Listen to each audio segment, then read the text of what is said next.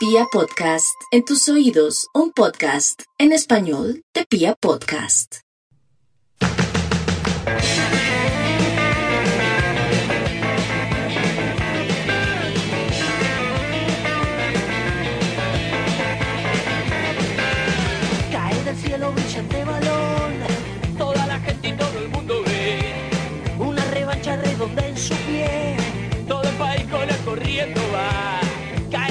De su majestad y cae el norte de la Italia rica. El papá dando vueltas no se explica, muerde la lengua de su agua verás. Parado, parado.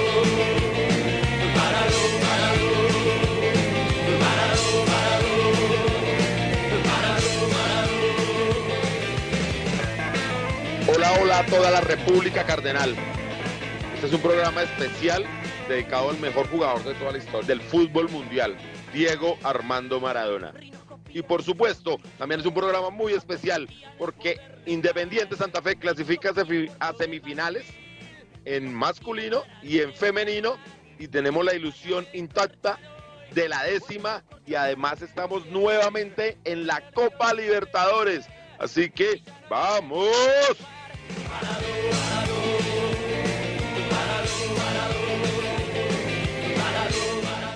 Bueno, Piojo, eh, buenas tardes, buenas tardes, buenos días, buenas noches, según cómo nos escuchen. ¿Cómo me le va, mi hermano? ¿Cómo le acabo de ir ayer?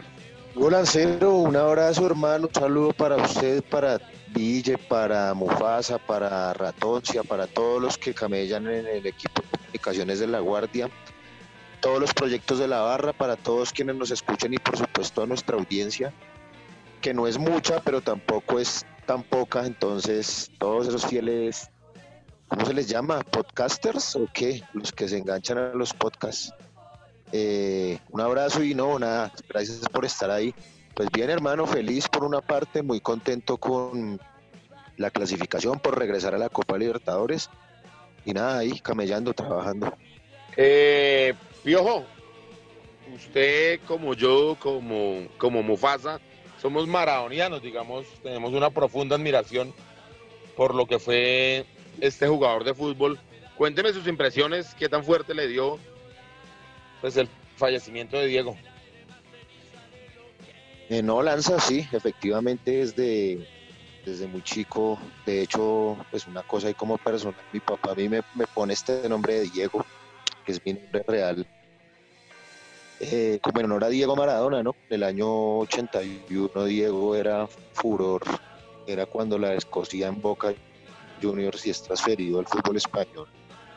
Mi papá como admirador del fútbol argentino, pues nada, me, me bautiza, me ponen este nombre y por supuesto que yo crecí mm, y destellos del Mundial 90 y por supuesto que le guardaba una gran, gran, o le guardo una una gran admiración a Diego Armando Maradona. Creo que por lo que vi de fútbol y por lo como, el más grande jugador de fútbol, creo que entendió perfectamente lo que es el fútbol de potrero llevado a la táctica impuesta por algún técnico en las canchas de fútbol mundial y nada, no, realmente muy, muy afligido pues por la partida, ¿no? Creo que a todos nos pasó que, que nos malacostumbramos, Diego nos malacostumbró a creerlo inmortal, a creerlo de que salía de todas, de todas sus crisis, a renacer, a reinventarse y bueno, en esta última parece que, que la tristeza le pudo y no, no fue así y creo que eso es lo que más nos ha conmovido y nos ha sorprendido. Señor Mufasa, ¿cómo me le va? Eh, cuénteme la- usted, ¿por qué es la- maradoniano usted, hermano? Bueno, ¿por qué soy maradoniano? Pues quiero decirles que tampoco es que lo haya visto eh, en su carrera. Yo, pues que desde el 88 él se retira en el 97, no dirá que tuviese mucho uso de razón, pero sí, sí mi, mi familia, los, los mayores, eh, me hablaban mucho del Diego y así empecé como a ver videos eh, y pues muy aparte de, de lo, de la magia que tenía en sus pies, creo que él, él era el superhéroe de la gente humilde en Argentina, ¿no? Eh, una persona que le devolvió parte, un pedacito de gloria a ellos con el Mundial, eh, como en el 86, digamos, con, con las Malvinas, eh, a ese pueblo argentino que estaba tan afectado, pues les devuelve un poquito eh, la sonrisa a ellos y, y pues como que venga, por decirlo así, lo que pasó en esa guerra.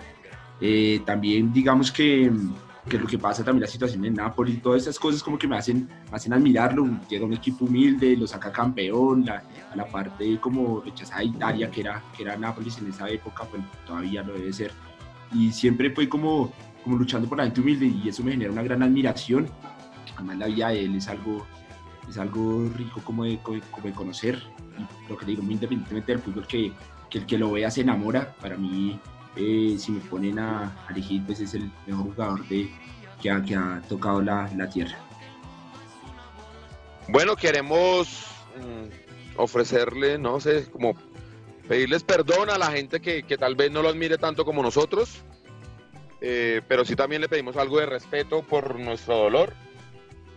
Para Diego, donde quiera que esté, las mejores, él nos enseñó a soñar y eso es lo que andamos, ¿no? Soñando con la décima para meternos ya lo que es Independiente Santa Fe, el gran triunfo de ayer de estos muchachos, lo que fue el espectacular partido de John Velázquez, que lo necesitábamos tanto.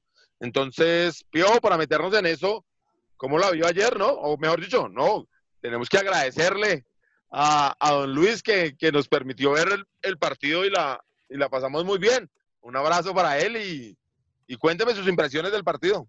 Eh, no, Lancero, creo que hace ocho días cuando hicimos el programa y estábamos hablando acerca de, de, lo que había sucedido en Pasto, cuando pues mucha gente de una manera muy pesimista estaba calificando el partido como el peor partido del semestre y que Santa Fe había bajado mucho el nivel y bueno, con unas críticas que me parecen muy fuertes.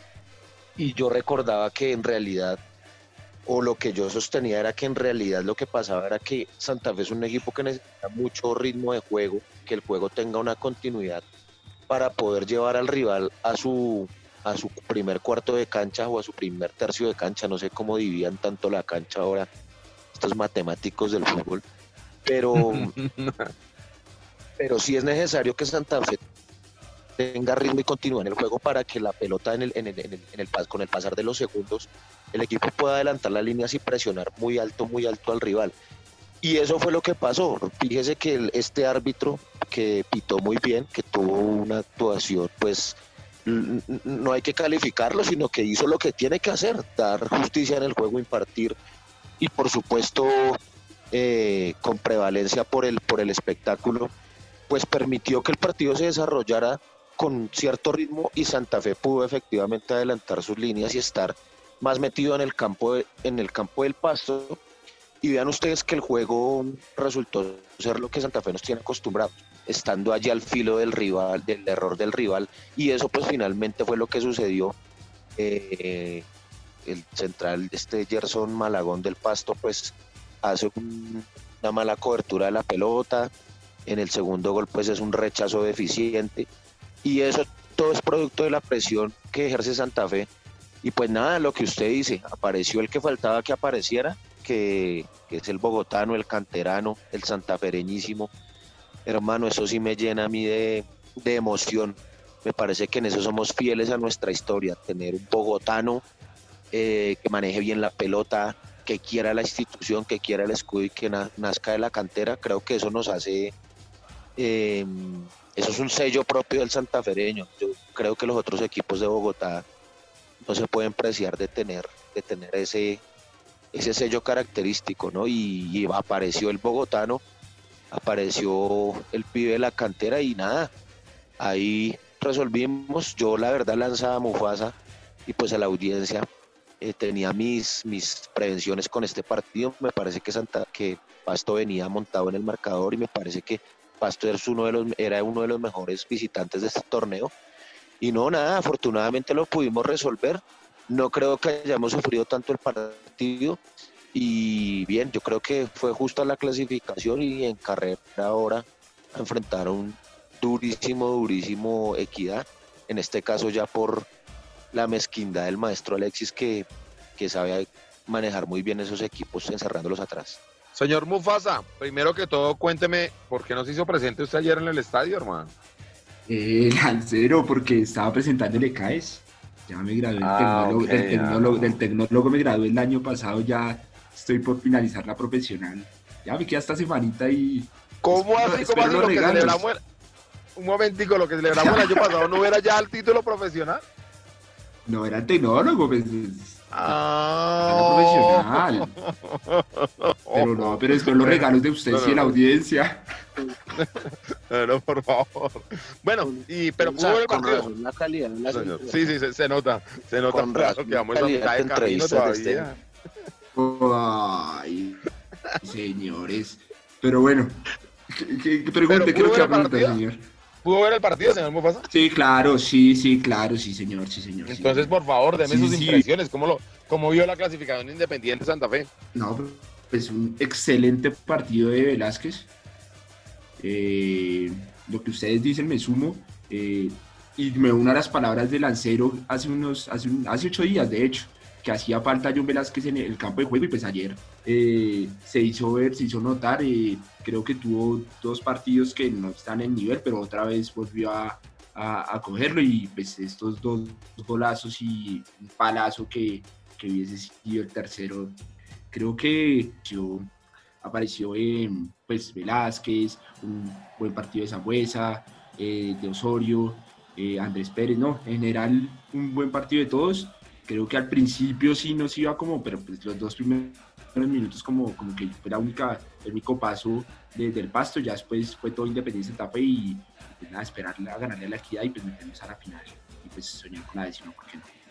No, pero vamos paso a paso. Eh, o sea, primero demos las impresiones del partido de ayer, ¿le parece, señor Mufasa? Y ya nos metemos en lo que va a ser la siguiente llave, que obviamente es mucho más difícil, que obviamente es mucho más complicado. Yo para quiero destacar dos jugadores, aparte de, pues, del, muy buen partido de John, que fue Kelvin Osorio. A mí me gustó el partido de Kelvin Osorio, creo que fue fundamental en la presión alta que hicimos. Colaboró muchísimo, le falta algo de fútbol nuevamente, pero ahí va y, Kelvin en ese nivel vamos a ser muy importantes. Y el otro es Giraldo. Giraldo sí es que claramente es el jugador más regular de Independiente Santa Fe. Tal vez, como siempre hay, tenemos, o un día el chino Zambuesa marca nueve puntos, o Luis Manuel Saige marca nueve puntos, o ahora John afortunadamente nueve puntos, pues, pero que Giraldo está siempre en siete puntos, 7.5, siempre está ahí, siempre las entrega correctas, es el pulmón del equipo, es el hombre que lleva al equipo a presionar bien, bien arriba en el área contraria. Entonces quiero destacar a esos dos hombres. Muy contento. Eh, me sorprendió también el profe Harold porque veníamos jugando como corto y lo que hicimos fue ayer tirarla un poquito más larga e ir por la segunda pelota que, que el profe se dio cuenta que al pasto le dolía. Entonces, no, estoy muy contento con el profe Harold. Creo que está leyendo muy bien los partidos, está cambiando el equipo como debe ser según el rival. A mí eso me, me encanta, que no se quede con una sola. Eh, pero Mufasa, a ver, ya que se metió usted con equidad, ¿cómo ve la llave? ¿Cómo la ve? Pues Antes de eso le digo que- que, la que- equidad haya pasado hoy, señor. No, le quería decir que el partido va a ser el sábado, ¿no? Los dos juegos van a ser Sábado, los sí, sábados señor. a las 7 pm. Entonces, para que la en gente el, se vaya preparando. techo. El primero, el primero es en techo porque hablaban de que si jugamos en el campín y ahí eh, pues un, un pequeño debate antes de decirle lo, lo de la llave. eh, pues no sé si, si deban, deban jugar tantos partidos en el campín, porque es que están jugando, digamos, esa liguilla, esos manes eliminados jugando en el campín, eh, las niñas también juegan en el campín y pues nosotros jugando en el campín ya se ve como desgastado, ¿no? No lo vieron ayer así el, campo de juego como un poco ya, más las lluvias de Bogotá se ha visto como, como afectado el césped de, del Nemesio. Creo yo que tiene usted razón, Mufasa. Eh, estaría bien que ese torneo de eliminados lo jugaran en la cancha del Tabora, por ejemplo. Muy buena cancha y hay que aprovechar todos los espacios del, del distrito. Y que las niñas, pues, que con calma eh, no, no me vayan a tratar mal, pero por ejemplo jugaran en el Olaya. Una muy buena cancha también con una linda tribuna que ojalá algún día la podamos adornar, porque me encantaría. Pero, pero para rotar, porque para darle descanso a la cancha del Campín y a techo, que ahora lo, vamos a volver a usar, porque con la lluvia, con el invierno tan pesado que está viendo, la cancha ayer estaba muy, muy blanda. De hecho, a Alejandro casi le pasó una mala jugada iniciando el partido. Entonces, pero ojalá, no, no sé, ojalá se pueda. Yo entiendo que por temas de televisión es un poco complicado llevarlo a algunos lados, pero ese, par- ese torneo de los eliminados, eso no lo ve nadie, eso no le interesa a nadie. Sí, sí, señor. Y bueno, y con lo que lo, lo de la equidad les, pues les digo que pues sorprendido porque yo, pues lo, lo- lo obvio era que si el Cali empataba en, en Bogotá, pues, pues le ganara en Cali, ¿no? Y miren, miren cómo sorprendió la equidad. Entonces es, es de cuidarnos, pero igual con- confiamos en nuestro equipo, ¿no? Señor, le llegó ahí el domicilio. Contesté Contesté de citófono, hombre, dígale, dígale que ya va a pagar la administración, hombre, y el cancelador que no lo moleste por ahora. Vio usted cómo la ve con la equidad. Vio usted cómo la ve contra la equidad. No, Lanza, recordemos que en la fase regular del todos contra todos el partido más complicado fue con la equidad, ¿no? En, en el campín. Se nos encerraron atrás, es un equipo muy, muy, muy táctico, muy medio tacaño, muy, muy Alexis García, ¿no? Desde ese, acá lo, lo sufrimos, incluso Alexis con, con, nuestra, con nuestra institución, con que el hombre pues no, no, no, promete, no, no propone mucho, digamos, en materia ofensiva, pero, pero defenderse también es un arte defenderse también tiene sus méritos y él sabe bien, él sabe bien aprovechar eso, también es un equipo de altura, no va a sentir eh, mucho el tema físico.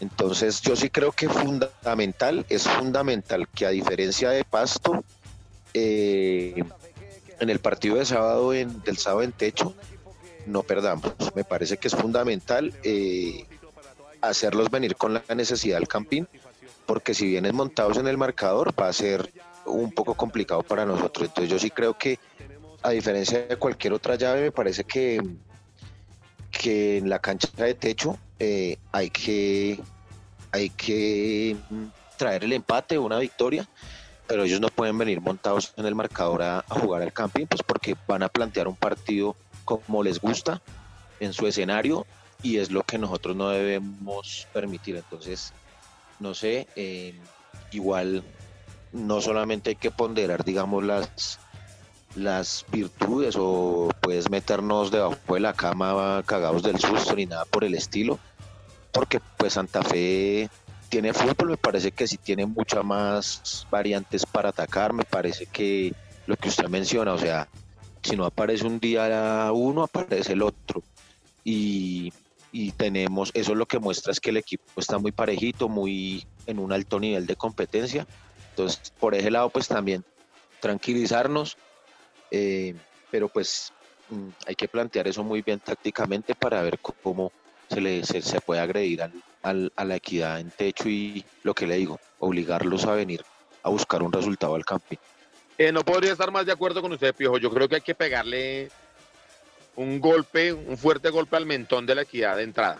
Hay que ir de una por ellos, golpearlos de una, entendiendo que ellos tienen una fórmula de gol muy firme que es ese señor Mier, ¿no? El, de donde le pega la está metiendo. Entonces hay que cubrir eso, pero hay que ir por ellos de una. Yo a Techo iría con todo por ellos de una. Pero bueno, el que aquí el que sabe, afortunadamente el que sabe es el profe Harold y él seguramente lo estudiar, pero sí hay que decirle a la gente que es una llave muy, muy jodida, que si hubiéramos podido escoger un rival, nunca hubiéramos escogido a la equidad. Es el rival que uno nunca quiere jugar porque es cansón, porque es fastidioso, porque jode y jode y nunca propone nada de fútbol. Y este Santa Fe le gusta es que vayamos a jugar a la pelota, porque sabemos que ahí somos mejores. Pero si toca pelearlo, pues el León no se va a esconder y lo toca ir a pelearlo, pues lo peleamos y con, con lo que nos toque vamos a pasar a la equidad, pero nos va a costar, nos va a costar sangre y sudor. De una vez les voy diciendo a la gente que no le gusta sufrir que se prepare porque nos va a tocar duro. Pero, pero confiado en estos muchachos, pero entendiendo con toda la humildad que va a ser el rival más difícil. Bueno, muchachos, Pío, ¿le parece si cambiamos de tema y ponemos ahí otra cancioncita dedicada al Diego? Sí, Lanza, claro que sí, hermano. Viste ayer que la Guardia le rindió tributo al Diego. También me pareció chévere lo que hizo Santa Fe en el minuto de silencio. Sonó la canción de Rodrigo de Inri, La mano de Dios. Eh, los argentinos del equipo pues estamparon el, el, apellido Maradona en sus camisetas. Me pareció muy chévere. Y mm, también entiendo que hubo una cintilla de luto ahí en la manga izquierda para rendirle tributo también a Luis Jerónimo López, uno de un campeón, ¿no? Un campeón con el equipo en 1975, que pues lamentablemente también se fue de este mundo en esta semana que, que, recién terminó. Entonces, a mí me gusta una canción de los Cafres, eh, Capitán Pelusa, exalta la, la inocencia del Diego en sus primeros años jugando al fútbol, hermano. Entonces, vamos. Pelusa sacude el barrio, se expone al animal. Este vacila buscando pelusas inocente y se divierte. Su magia vuela en el pasto, la gente se alegrará. Un artista con un lazo de capitán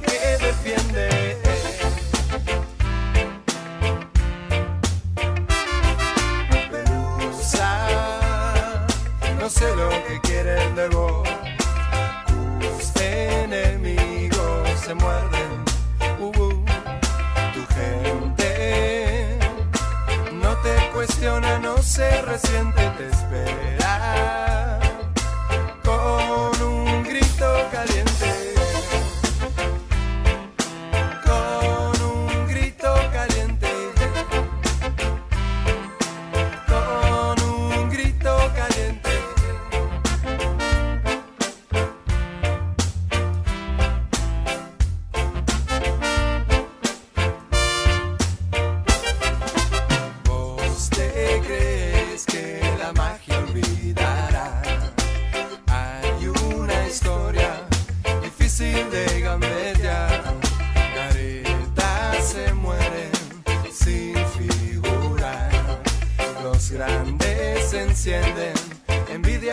esta lealtad. Pelusa, no sé lo que quieren de vos. Tus enemigos se muerden. Uh, tu gente no te cuestiona, no se resiente, te espera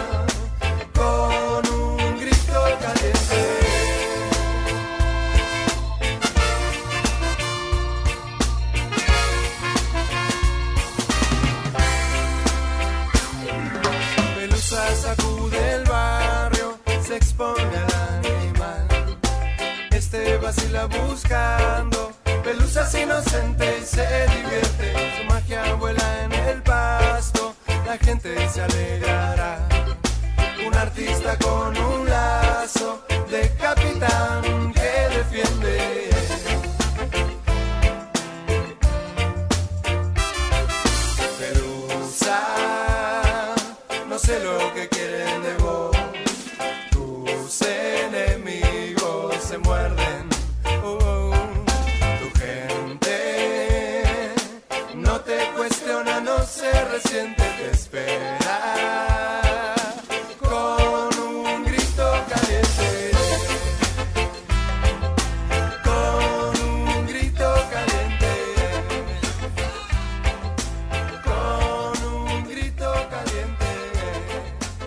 Regresamos a Radio Tribuna Roja, el podcast oficial de toda la hinchada independiente Santa Fe.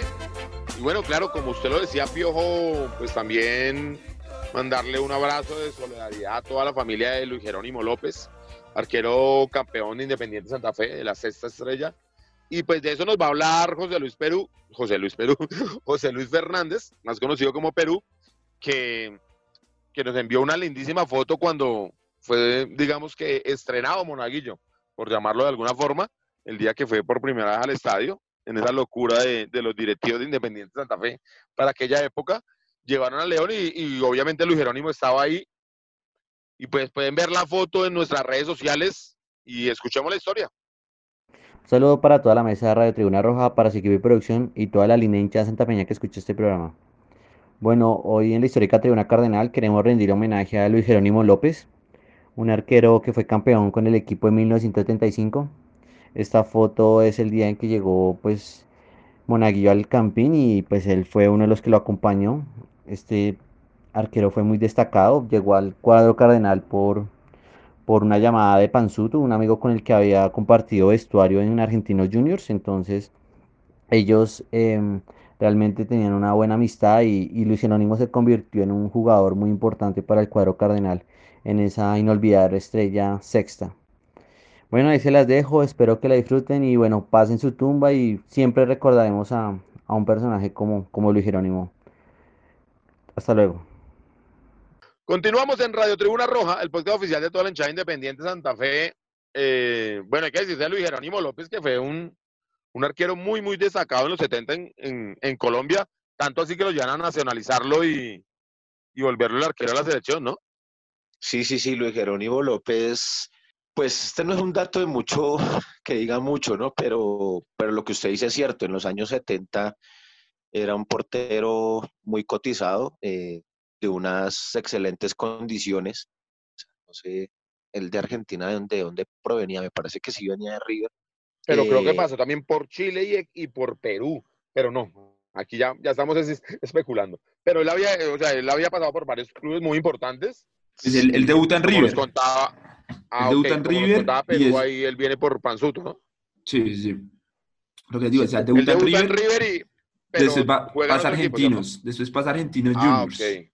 Después eh, sí va a Perú, a Deportivo Municipal, y llega a Santa Fe por Panzuto. La, la historia que en el aeropuerto y que si era contratado, que no. Finalmente, pues, pues llega para ser campeón en el 75. Aunque- hay un dato no, no, no muy, muy, muy, muy digno, ¿no? Pero si no estoy mal, creo que Luis Jerónimo López es el arquero que sufre una goleada tremenda en Brasil, creo que en un 6-0 en una Sí, sí, eliminatoria. sí, sí, sí, sí, sí, señor. Sí, o sea, Pero lo recordaron hace poco con la goleada que le hicieron a, a la selección sí. Colombia, lo volvieron a recordar porque Luis Jerónimo la sufre con la diferencia que fue Brasil, ¿no? Que a Luis Jerónimo le hizo goles Zico Exactamente. y no, no es que no sé quiénes son los ecuatorianos, Ecuador. pero es mi ignorancia mía. Los jugadores ecuatorianos que le hicieron los goles a otro No, arquero no. nuestro, a otro de la casa. Los riascos o un riascos de esos ecuatorianos. un- Eso, eso, un plata creo que fue uno de los que vacunó también a Camila. Pero bueno, fue que le dejaron tirado. Algún día sabremos la historia de ese partido y por qué no tapó Ospina. Pero bueno, para toda la familia de Independiente Santa Fe, Luis Jerónimo López y el fútbol colombiano, las sinceras condolencias, desafortunadamente nos abandonó. Pero hay que continuar en este valle de lágrimas. Y de alegrías, porque también la chica nos dieron una gran alegría, aunque la iban sufriendo a lo último, ¿no, Pio? ¿Cómo fue la vaina ahí? Perdieron el invicto las leonas, hombre, las tiburonas las mordieron, las mordieron en el campín. Y ¿Pero entraron a, ese- a ese más relajadas o qué pasó? Porque ¿cómo es que ganan en Barranquilla de aquí? Yo no sé qué Terminan pasó, el invicto. pero creo que para eso hay un informe de nuestra especialista en fútbol femenino, ¿no? Sí, señor, sí, señor.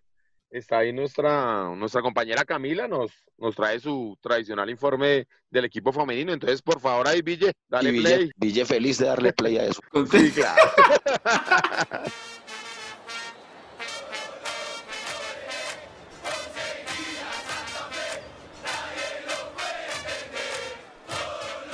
Cordial saludo a todos los oyentes y a la mesa de trabajo de Radio Tribuna Roja. Les habla Camila Mendivelso continuando con el cubrimiento del fútbol femenino. Esta vez las Leonas cayeron en casa frente al Junior con un marcador de 3 a 2. Sin embargo, el global quedó 5-4, lo que les sirvió para clasificar a las semifinales. Ahora, las arbirrojas deberán enfrentar al Deportivo Independiente Medellín, el cual avanzó tras ganar el global 4-2 frente a Real San Andrés. Después de una excelente campaña de las Cardenales, con un invicto perfecto y tras ganar 3 a 1 el partido de ida en el Estadio El Campín, nuestras leonas del Comité Femenino de la Guardia Albirroja Sur les manifestaron su apoyo y gratitud, acompañándolas con un recibimiento y despedida en su partido de vuelta, donde demostraron que la garra y el corazón está tanto dentro como fuera de las canchas. En semifinales seguiremos al lado del cañón junto a nuestro amado equipo Independiente Santa Fe. Nos escucharemos en una próxima oportunidad.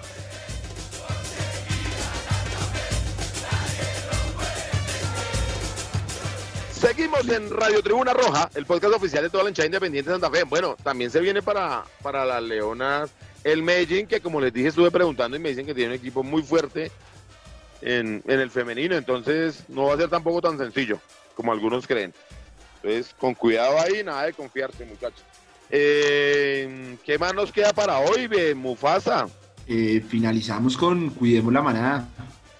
Esta Ah, época pero de, antes- de- de confinamiento, señor. Pero antes de eso, quiero invitarlos a www.elegars.com.co. Está toda la galería de fotos del acompañamiento a las chicas, al entrenamiento, el recibimiento que le hicimos ayer a los jugadores. Que quiero decir una cosa ahí, Piojo. Está imposible controlar a la gente. La gente quiere fútbol, quiere ver, quiere acompañar, quiere ser partícipe de esto. Y pues yo creo que sería mejor ya que le abrieran las puertas a la gente al estadio y controlarlos dentro del estadio y no lo que está pasando afuera porque se está desbordando la pasión. Sí, Lanza, sí, tiene razón y pues hermano, o sea, eh, pues usted sabe, usted sabe la carga, digamos, que uno sufre en esto de ser como un, como la cara, un, uno de los referentes de la tribuna frente pues al gobierno distrital, las autoridades, etcétera. Y yo no quiero lo que yo no quiero ni pensar lo que sería una posible final con América. Yo creo que la ciudad tendría que promover, no sé, algunos puntos donde se pueda ver el partido. Yo sé que es imposible que abran las tribunas, no sé. Pero, Pero yo no, yo no entiendo por qué es tan imposible, Pío, si abrieron cines. Pues hermano, usted sabe que Colombia es un país de, de, de imitación, ¿no? O sea, si de pronto Sí. abren el fútbol en, en, no sé, en España o en Inglaterra y ven gente, entonces acá se plantea el debate, pero aquí por la necesidad propia de la sociedad o por un criterio propio de nuestros especialistas en salud, en manejo de espectáculos, etcétera. Digamos, acá no hay un criterio propio ni científico acertado o no acertado, pero no hay un criterio propio. Acá todo es por imitación, entonces, y pasa con todo, ¿no? A todos los niveles. Entonces, yo creo que es que mientras en otras partes del mundo no, no se, se promueva y se demuestre que además que el estadio es un escenario al aire libre, A prácticamente. abierto, sí. Entonces, hasta que eso no se, no, se, no se pruebe en otros lugares del mundo, yo creo que en Colombia va a ser muy difícil, y menos aún con el bajísimo, bajísimo talante de nuestros deportivos, ¿no? Que de billete... Es que creo que pasa más por ahí, porque digamos todo el mundo busca que la gente vuelva, pero los directivos están felices con que la gente no vuelva. A ellos les encanta recibir la plata de la televisión nomás. Pues sí, sí, no sé hasta qué punto, pero sí. Entonces, eh, no, Lanza, está igual la gente, la pasión que desborda el equipo es, es mucha, igual la gente se comporta. Creo que tuvimos un desacierto un poquito eh, en la visita al hotel del- de la semana pasada, precisamente por eso no lo hicimos público. Eh, al, al Atenjo, al entrenamiento, pues fue la barra, se filtró la información ahí por uno de los medios, pero por alguno de esos medios que cu- cubre a Santa Fe, pero pues sin embargo el tema estuvo mucho, mucho más juicioso allá, un distanciamiento, nosotros entendemos ni, ni idiotas que fuéramos para saber que, que probablemente hay que, pues, que aislar el equipo, ahorita más en esta instancia, ¿no? Mira el caso de Nacional que perdió su clasificación por, por la pandemia. Eh, y nada, eh, recibimos el bus, obviamente ellos venían en el bus aislados, y, pero también la gente quiere manifestarse lo que usted dice, mostrarle el cariño al equipo que bien se lo merece. Pero bueno, para que vean todos estos, porque Ville, pero antes de eso, Ville, póngame ahí de las pastillas del abuelo, por favor, que es Dios, para rematar este programa. Y, y qué le iba a decir yo, Ville, excelentes fotos, estuvo en, toda la, en todas las partes cubriendo, entonces por favor, para que vean, están en la página en www.legars.com.co, ahí también está activa la tienda para que la visiten, ahí también pueden ver mm, lo de la escuela deportiva, para que entren a ver y que los niños, porque recuerden que la escuela deportiva sigue, ya está funcionando con todos los protocolos de seguridad. y también recuerden que, señor, quería decirle que antes de que cierre el programa y lo despida, sí, me parecería chévere recordar cada uno de nosotros una anécdota divertida o, o un gol o el recuerdo así como más chévere que tengan de Diego Maradona. Me parece que fue un personaje Uy. que dio material, ¿no? para todo, para lo que quiera, de lo que cuente. Si quiere, comience Mufasa, así una, algo cortico, porque ya el programa nos está alargando un poco. Eh, a ver, una anécdota. O un gol o algo así que usted quiere que- decirle a la gente. A ver, a ver, a ver. Espera, espera, a ver. dale, Diego, y, ya, ya mientras me acuerdo alguna. Pues A ver, anécdota que yo haya vivido, no, pero que haya. Mientras que abre Google Mufasa. Fijo, cuéntenos usted. Yo, yo tengo dos, dos muy corticas de, que resumen al Diego, ¿no? Una, la, eh, uno en un partido que enfrentó Argentinos Juniors a Boca, siendo todavía Diego jugador de Argentinos y el arquero de Boca siendo Hugo el Loco Gatti, ¿no? que, que le tiró ahí a, lo- al- algún periódico que, que no, que Maradona era un gordito ahí que estaba so- sobrevalorado. Creo que ese día se comió cinco, de esos cuatro le hizo el Diego. Y anda a ver ahora quién es el gordito. ¿no? Eh, Sí, pero supo usted que Gatti después dijo, no, no, yo no dije eso, fue el periodista que acomodó la vaina, alguna cosa así. Como para excusarse. No, entonces una, una calidad implacable porque cerraba bocas era con calidad, ¿no? No había nada que hacer ahí. Y, y en la segunda era Lancero y Mufasa. Ese, ya sabemos que ese, que ese es un gol imposible que le hace a la Juventus eh, de un tiro libre indirecto que se cobra desde dentro del área, pues porque no se sanciona penal porque es una jugada peligrosa, ¿no? No sé si eso todavía existe en el reglamento. Eh, es una pierna al- arriba, se sanciona como tiro, tiro libre indirecto dentro del área. Y Juventus, no sé, la barrera no tenía 9-15 nunca, la barrera estaría que a 6 metros, 5 metros tal vez. Lo que me llama Sí, la no, es atención imposible de los 9-15 ahí, ¿no? Y lo que me llama la atención es que el Diego ni siquiera pidió la distancia en la barrera. O sea, él sabía perfectamente que la pelota a dónde iba a ir y, ni siquiera hizo un reclamo, nunca miró al árbitro, nunca reclamó la distancia. Simplemente le movieron la pelota, la acarició y la puso exactamente en el ángulo para hacer un golazo. Ese día creo que el Napoli ganó 1-0 a Juventus. O está infernal en. En Nápoles. Sí, señor Mufasa, ¿encontró algo que, que le haya llamado la atención? Eh, sí, sí, ya, ya Guri le escribió a usted para que me la contara y ya la, la voy a contar acá. No, venga, hay dos, digamos, en, en lo que al periodismo se, se, se refiere, y es que Diego, digamos, eh, pues ustedes saben que el, el mundo Maradona, como lo dicen así, pues el periodista que tuviera una nota con Maradona era, pues era lo, mejor dicho, le daban tres días de descanso si quería siendo periodista, y él lo que hacía era elegir a quién quería hacer crecer. Entonces cogía, digamos, por decirlo así, a periodistas que hasta ahora empezando y les regalaba o les daban notas y, y pues así era que iban ascendiendo ellos en, en su mundo periodístico. Digamos, él era muy querido con algunos periodistas y a otros que ni siquiera les pasaba el, el teléfono, ¿no?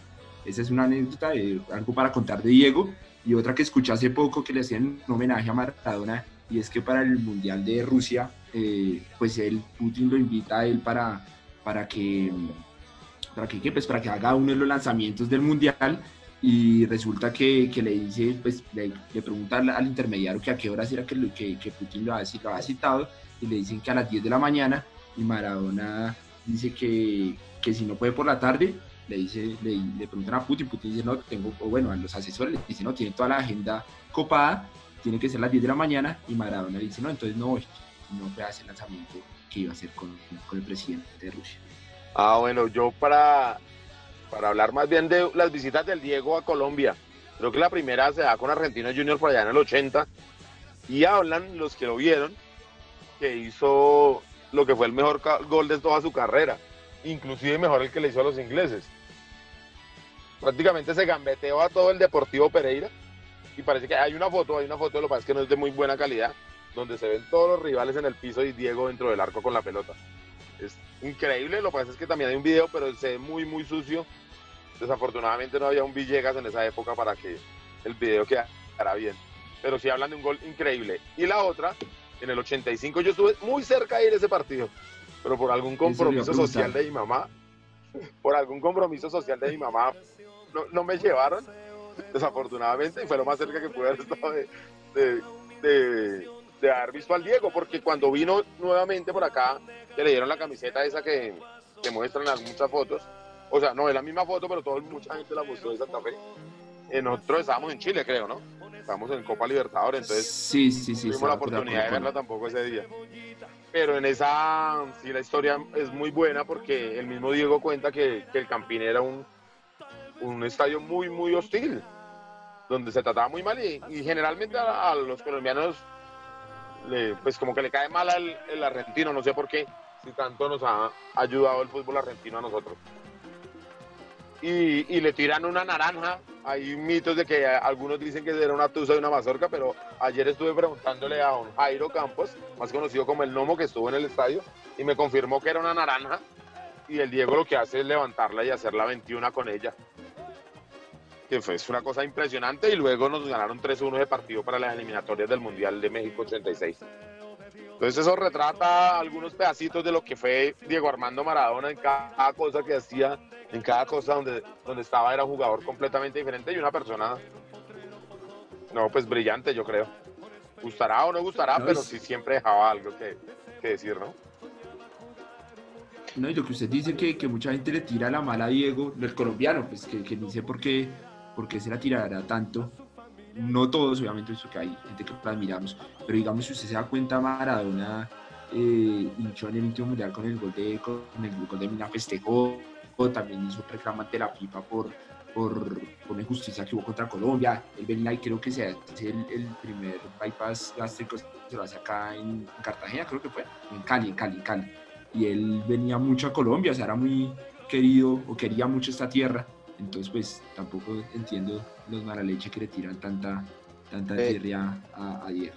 Bueno, bueno, bueno, y antes de, de, que, de, de despedir el programa, les cuento ahí otra anécdota que me envía Nats, quien hizo parte de Radio Tribuna Roja, y es que eh, dos pibitos van a jugar a, a la pelota, a una cancha improvisada en un patio de una cárcel abandonada en Nápoles, mural de Diego y mural del Che Guevara. Y entonces un, un pibito le pregunta al otro, ¿y quién es ese? Y dice, ¿cómo? Pues Diego, ya sé. Y el otro, ah, el tatuaje de Diego. Ah, no, pero a un momento, amigo Mufasa, usted casi se me hace olvidar. Los dejamos con lo que es Cuidemos la Manada. Muchachos, recordemos que el COVID no lo hemos vencido, que está ahí. Y pues ahí vienen los consejos para que por favor sigamos muy pendientes.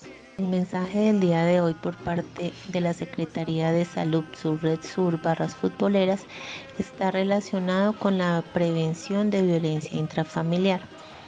La violencia intrafamiliar está relacionada con cualquier abuso de poder dentro de un núcleo familiar. Se puede presentar de diferentes maneras, con agresión física, psicológica, sexual o económica. Algunas formas para prevenir eh, este tipo de violencia está relacionado con establecer normas claras dentro del grupo familiar, fortalecer los canales de comunicación, establecer diálogo antes de la agresión y utilizar diferentes técnicas relacionadas con solución adecuada de conflictos. En dado caso que alguno de ustedes esté siendo víctima de este tipo de violencia, puede dirigirse a cualquier comisaría de familia en- dentro de la localidad donde vivan o pueden comunicarse a la línea 380-8400. Agradecemos su atención y esperamos que esta información sea útil para ustedes.